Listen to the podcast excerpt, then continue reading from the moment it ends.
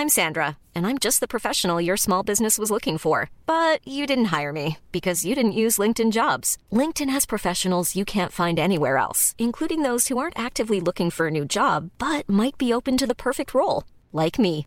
In a given month, over 70% of LinkedIn users don't visit other leading job sites. So if you're not looking on LinkedIn, you'll miss out on great candidates like Sandra. Start hiring professionals like a professional. Post your free job on linkedin.com/people today. Vox Polony.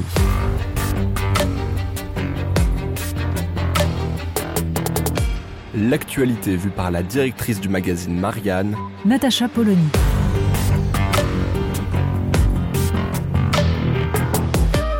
Vox Polony. Donald Tusk, le nouveau Premier ministre polonais, a entrepris une tournée en début de semaine, une tournée à Paris et à Berlin, après ses premières visites qui furent bien sûr à Bruxelles et à Kiev. Alors Paris et Berlin, il s'agissait en fait de renouer les liens, puisque le prédécesseur de Donald Tusk n'était pas particulièrement amène avec euh, notamment son voisin allemand. On peut même dire que la tension était immense jusqu'à pousser la Pologne à réclamer des dommages de guerre à l'Allemagne. Bref, il s'agissait d'apaiser les choses.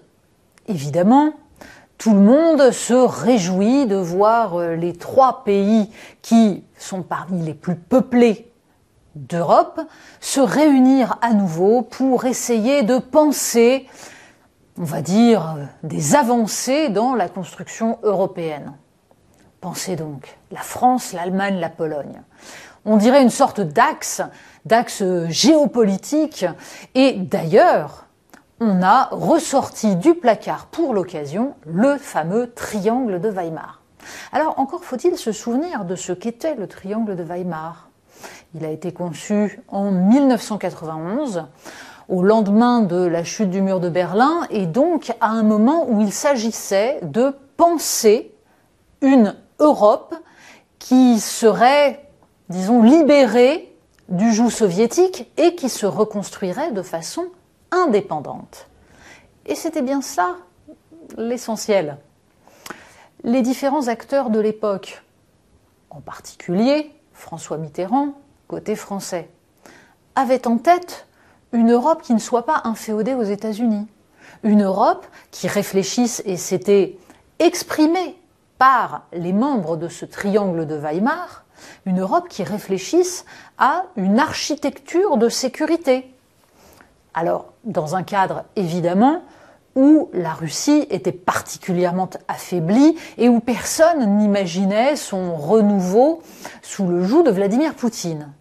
Mais c'est bien tout le débat qui n'a toujours pas eu lieu que de savoir ce qui réellement a provoqué la fracture dont la guerre en Ukraine est la conséquence ultime.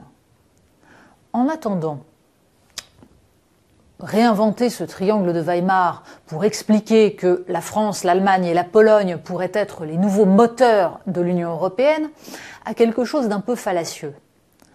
Parce qu'en fait, la Pologne pèse énormément en Europe. Et même si Donald Tusk est moins directement tourné vers les États-Unis que son prédécesseur, il est en fait tout aussi atlantiste. Et la Pologne n'a aucune intention de se penser autrement que dans un lien sécuritaire avec les États-Unis.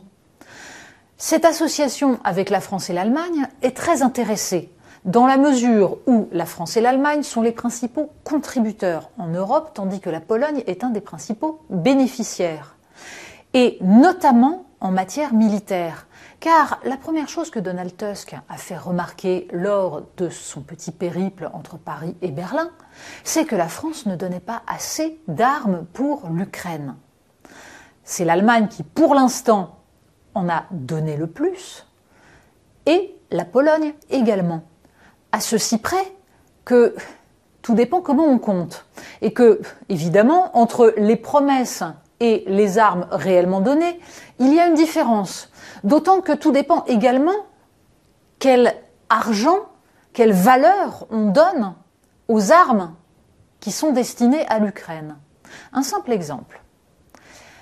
Depuis 2022, l'Union européenne a mis en place un fonds, la Facilité européenne pour la paix, dont le but est de récolter de l'argent auprès des États membres pour financer les dons par ces mêmes États membres d'armes pour l'Ukraine. La Pologne a donc généreusement donné à l'Ukraine ses vieux avions soviétiques, ses vieux chars. Et elle a bénéficié de la facilité européenne pour la paix pour financer le rachat de ces armes qui désormais lui manquaient.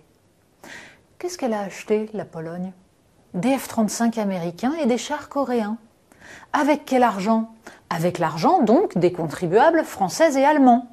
Sachant que quand on évalue ce que la Pologne a donné à l'Ukraine, on compte non pas le prix des vieilles armes soviétiques, mais le prix des F-35 et des chars coréens. La France a donc bon dos dans cette histoire, dans la mesure où on l'accuse de ne pas donner assez, alors même qu'elle abonde ce fonds qui permet à la Pologne de jouer les âmes généreuses sur le dos de ses voisins. C'est tout cela qui n'est jamais pensé, en fait, dans la structure de l'Union européenne. Et ce triangle de Weimar réinventé n'est qu'un élément de plus pour éviter de réfléchir au déséquilibre qui se crée en Europe.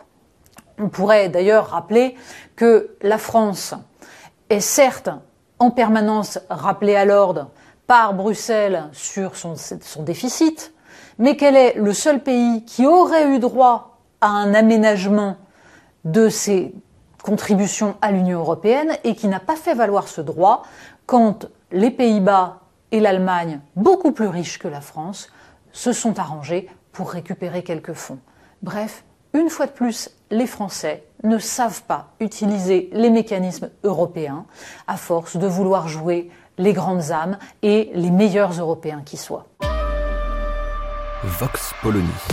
Retrouvez tous les podcasts de Marianne sur les plateformes de streaming. Et puis les analyses, articles et entretiens de la rédaction sur marianne.net. Et surtout, n'hésitez pas à noter cet épisode et à nous laisser vos commentaires.